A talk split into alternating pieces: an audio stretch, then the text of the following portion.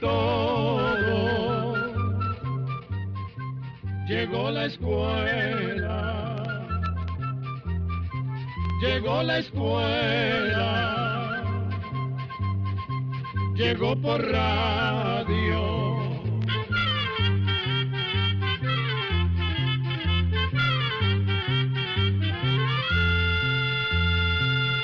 El Instituto Centroamericano de Extensión de la Cultura, ICQ, presenta su programa Oigamos la Respuesta. En nuestro programa de hoy les vamos a contar la historia de la Virgen de los Ángeles, patrona de Costa Rica. Hace más de 500 años, en estas tierras vivían exclusivamente los indios. Ellos eran los dueños y señores de estas tierras, dueños de sus montañas, de sus ríos, de sus costas. Por ese tiempo, la gente blanca en su mayoría vivía en una tierra muy lejana de estas, en lo que llaman el continente europeo. Ya en ese tiempo, los blancos habían alcanzado grandes adelantos en la ciencia y estaban muy civilizados. Hacía mucho tiempo que sabían sacar el hierro y ya tenían algunas máquinas, conocían las armas de fuego y ya tenían imprentas para hacer sus libros. Pero a pesar de esos adelantos, les faltaba mucho por conocer.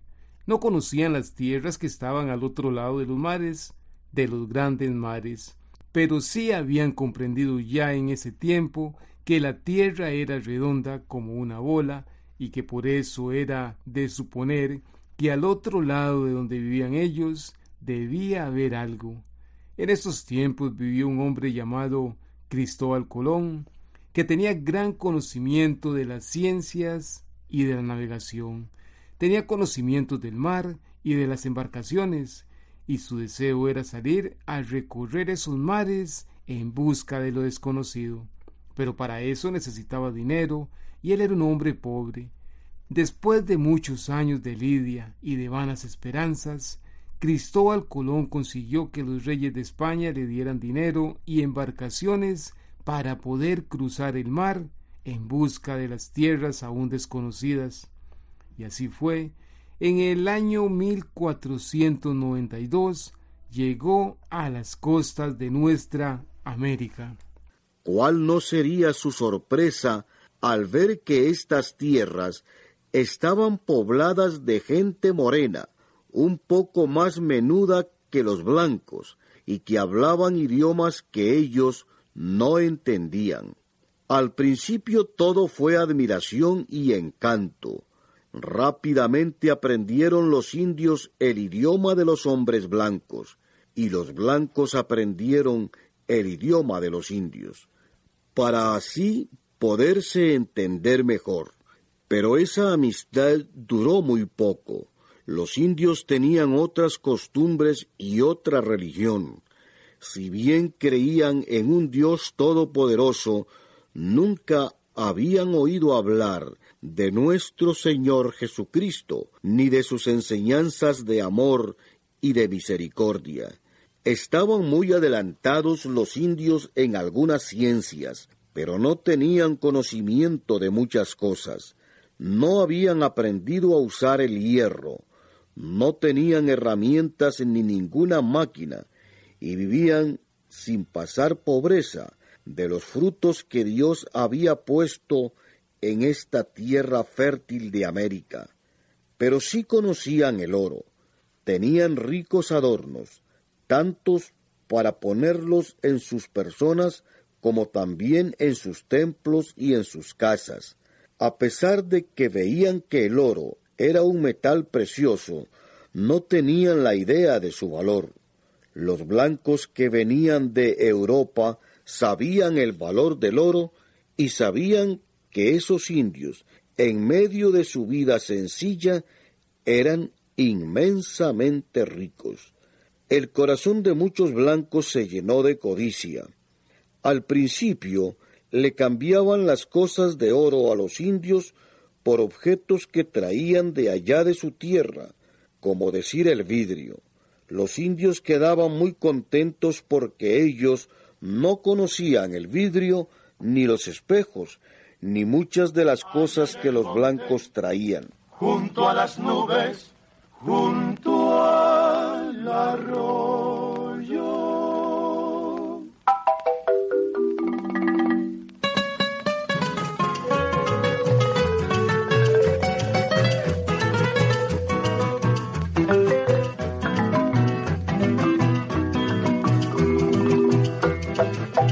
Allá en el monte, junto a las nubes, junto al arroyo, tengo mi rancho hecho de paja lleno de amores. Mi cuatro vacas, mi potro blanco son mi tesoro. Una morena, mucho huilita que tanto adoro.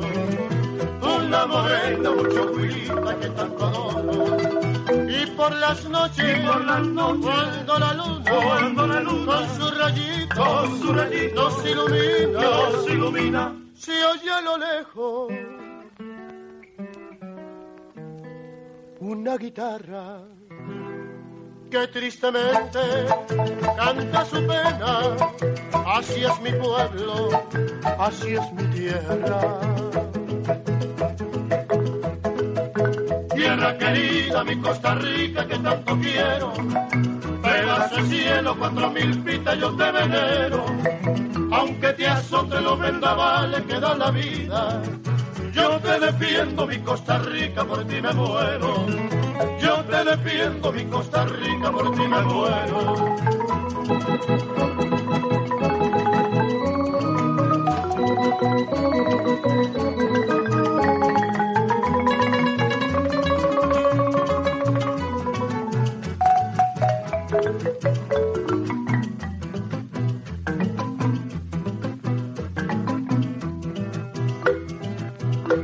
En el monte, junto a las nubes, junto al arroyo, tengo mi rancho hecho de paja lleno de amores. Mi cuatro vacas, mi potro blanco son mi tesoro. Una morena, mucho cuilita que tanto adoro. Una morena, mucho cuilita que tanto adoro. Y por las noches, por las noches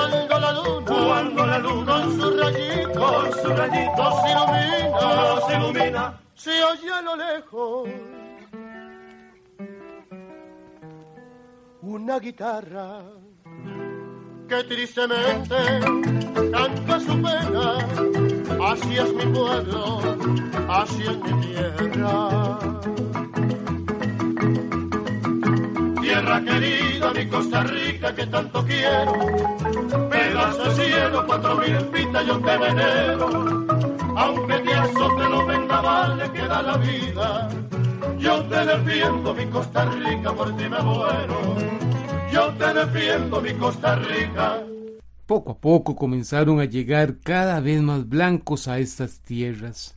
Entre ellos venía gente buenísima, dispuesta a todos los sacrificios, honrada y trabajadora. Pero también venían aventureros con codicia en su corazón, crueles y duros. A Costa Rica llegaron los blancos en el año 1502. Desembarcaron cerca de lo que hoy en día es el puerto de Limón. Poco a poco se vinieron tierras adentro y una de las primeras ciudades que fundaron fue la ciudad de Cartago. Entre los que habían venido había gente de toda clase. Habían agricultores, soldados, gente de trabajo y aventureros. También venían sacerdotes católicos que se dedicaron a instruir a los indios en la religión de Cristo y a levantar iglesias. Al principio, la mayoría de los blancos no querían trabajar, sino que estaban convencidos que los indios tenían cantidades inmensas de oro y se dedicaron con locura a perseguir a los indios y a buscar ese oro.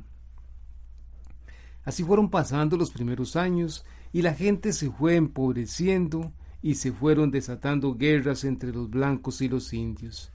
Cada vez guerras más duras y más crueles.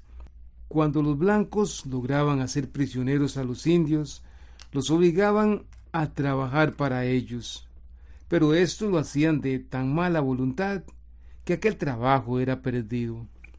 Fue un tiempo muy duro y muy amargo en nuestra querida Costa Rica. La pobreza llegó a tanto que la gente ya no tenía ni con qué vestir. No tenían cómo ir a misa por falta de ropa.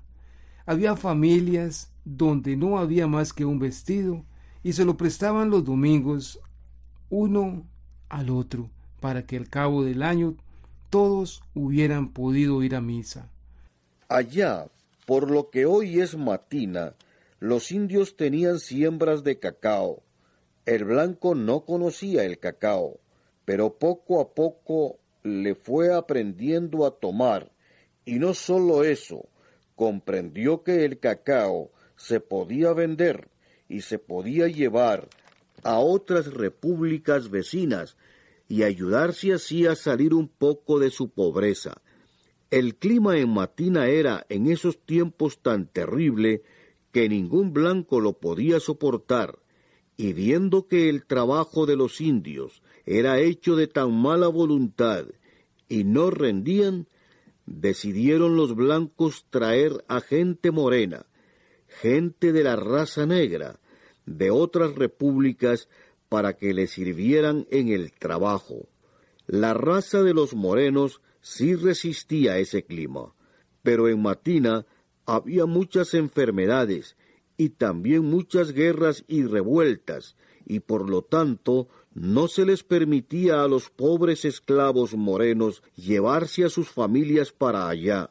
Las familias tenían que quedarse en la capital, o sea, en Cartago, y así poco a poco, en aquellos tiempos remotos, a la orilla de la capital, se fue haciendo un conglomerado de gente morena en un lugar que se llamaba Puebla. Eso quedaba ahí por donde está hoy en día la Basílica de Nuestra Señora de los Ángeles. Entre los blancos de ese entonces, como les decía, había muchos de corazón orgulloso y duro, tan ciegos estaban en su orgullo que llegaron a considerar que la gente morena no era digna de vivir en la misma ciudad que ellos. No les permitían adentrarse en la capital, tenían que vivir confinados en Puebla. Todos los que fueron de color moreno tenían que vivir allí y pusieron una cruz de Caravaca como división entre los blancos y los morenos.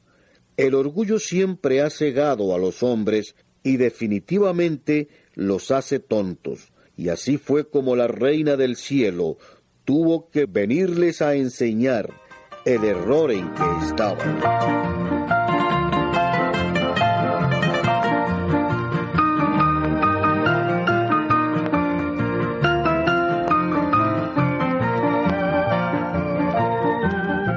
Tan linda es mi Costa Rica que la Virgen de los Ángeles bajó y cuando la vio tan bonita al cielo jamás regresó. Su mano criado a la abuela a Cartago, Punta Arenas y Limón. Al Guanacaste que es tierra preferida de mi corazón. En América una laja fulgura es Costa Rica la reina del café. En su meseta por montadura luce el diamante de su San José.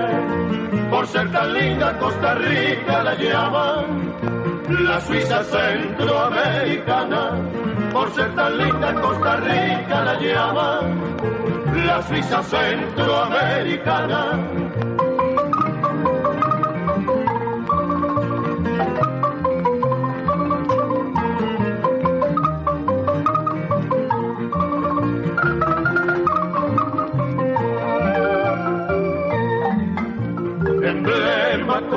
Costarricense, en la guardia que su cielo vuelto flor, lo mismo que Heredia convence, que no hay otra patria mejor. De sus mujeres y ufanas, pues parece sin querer exagerar, muñecas de porcelana que escaparan de un lindo bazar, en América una laja es Costa Rica la reina del café. En su meseta por montadura luce el diamante de su San José.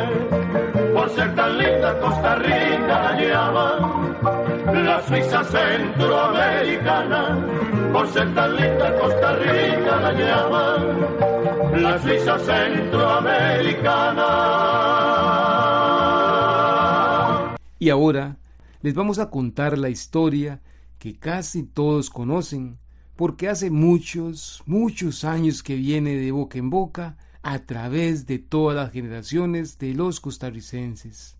Es la historia de Nuestra Señora de los Ángeles. Era el año 1635. En una apacible tarde del mes de agosto, una joven de la raza morena, de las que tenían que vivir en Puebla, llamada Juana Pereira, salió a buscar leña.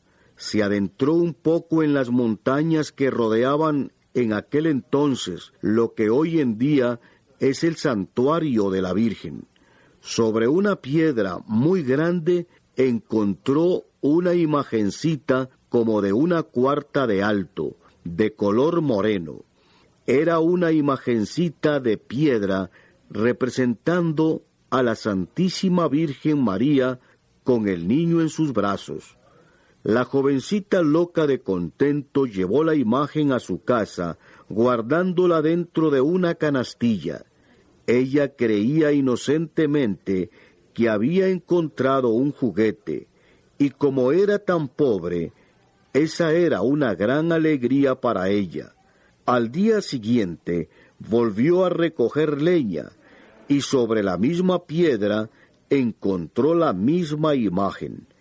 Ella creyó que era otra, la cogió muy contenta y volvió a su casa pensando que ya tenía dos imágenes. Pero al abrir la canastilla notó que la que había puesto ayer ahí ya no estaba. Se quedó muy extrañada, pensó que tal vez alguien se la habría quitado y se la habría vuelto a llevar a la montaña. Por eso esta vez cogió la imagen y la aseguró en un cofrecito con llave. Otro día volvió a ir a la montaña a traer leña y sobre la misma piedra volvió a encontrar por tercera vez la imagen de la negrita. En esta vez se asustó, corrió con la imagencita a su casa, buscó donde había guardado la imagen y se dio cuenta que la otra ya no estaba. Entonces le aconsejaron que se fuera a la casa del señor cura, le contara lo que le había sucedido y que le entregara la imagen. El señor cura, sin darle mucha importancia al asunto, la cogió y la guardó. Pero cuando al día siguiente quiso examinarla, la imagen había desaparecido. El cura se acordó de lo que Juanita Pereira le había contado. Se fue a la montaña, buscó la piedra y ahí mismo la volvió a encontrar. Se la trajo ya un poco extrañado y la guardó esta vez en el propio sagrario con Jesús sacramentado. Pasó ese día pero al decir la Santa Misa y cuando fue a dar la comunión, notó que la imagencita se había oído. Después de la misa, llamó a otros sacerdotes y acompañado de ellos se fue a buscar la piedra. Allí mismo estaba la señora, porque ahí era donde ella quería que le levantaran su iglesia. Y así fue como la Señora del Cielo le dio a entender a todos los habitantes de Costa Rica que ella no hacía distinciones de raza ni de rango, y si hacía alguna distinción, era que prefería vivir entre los más humildes y los más despreciados. colores de rosa, ellas quieren de verdad. Ay, qué lindas que son las ticas.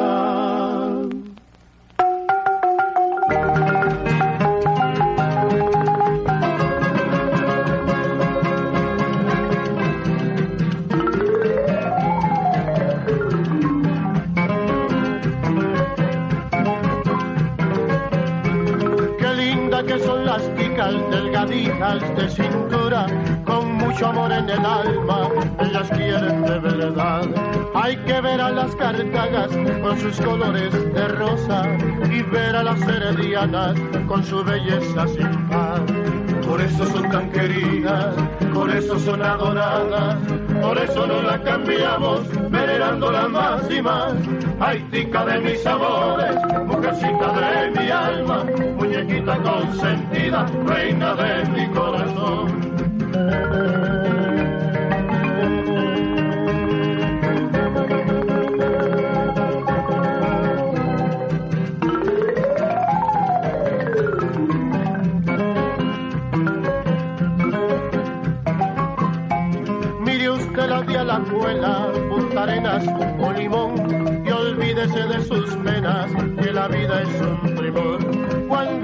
La marimba ese punto regional, me acuerdo de esas morenas de belleza excepcional. Por eso son tan queridas, por eso son adoradas, por eso no la cambiamos, venerándolas más y más. Ay, tica de mis amores, mujercita de mi alma, muñequita consentida, reina de mi corazón.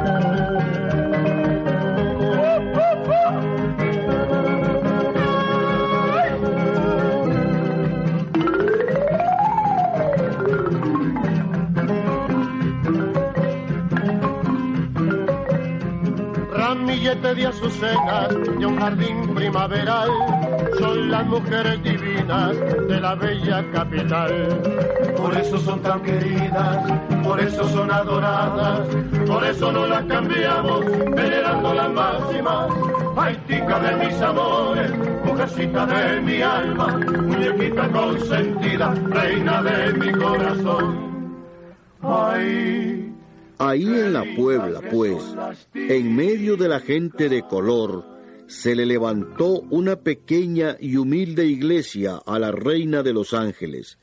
Si bien la iglesia era humilde, la gente la mantenía con gran cariño y la adornaba con todo lo que podía. Pero pasaron muchos años antes de que Nuestra Señora de los Ángeles fuera declarada siquiera patrona de Cartago. En el año 1782, o sea, casi 150 años después de que se apareció la Virgen, declararon a Nuestra Señora de los Ángeles patrona de Cartago, y se ordenó que en cada primero de agosto fuera traída del barrio de la Puebla y trasladada a la iglesia parroquial por ser este templo más grande, más amplio y más bonito. En 1854, el primer obispo de Costa Rica consagró la primera basílica. Esta basílica fue destruida por el terremoto de 1910. Después del terremoto, se comenzó a levantar un nuevo santuario, que es el que conocemos hoy en día. Es un templo espacioso, limpio y bonito, en el que permanece el imán del corazón de todos los costarricenses. Cada hora del día la Virgen tiene sus visitantes. El altar está en el fondo del templo.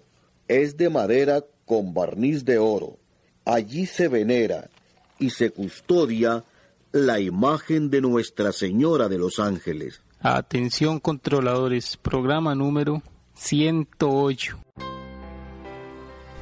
Así llegamos a un programa más de Oigamos la Respuesta. Pero le esperamos mañana, si Dios quiere, aquí por esta su emisora y a la misma hora Mándenos sus preguntas al apartado 2948-1000 San José, Costa Rica. También nos puede llamar a los teléfonos 22 25 52 38 o 22 25 53 38 o mándenos un fax al 22 25 22 27. También le damos el correo electrónico icq.org.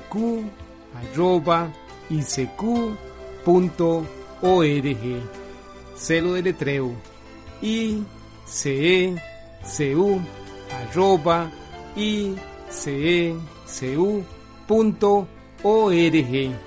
Para nosotros sus preguntas son muy importantes y estamos para servirle. También puede dirigir su pregunta a esta emisora que ellos amablemente nos la harán llegar. Muy importante, dele su nombre completo, dirección bien exacta, ah, y el lugar donde escuche el programa. Recuerde que comprender lo comprensible es un derecho humano. Que Dios le bendiga.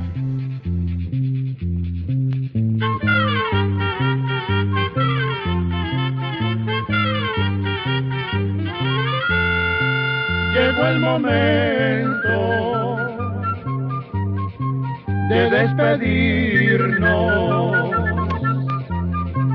Se va a la escuela, se va cantando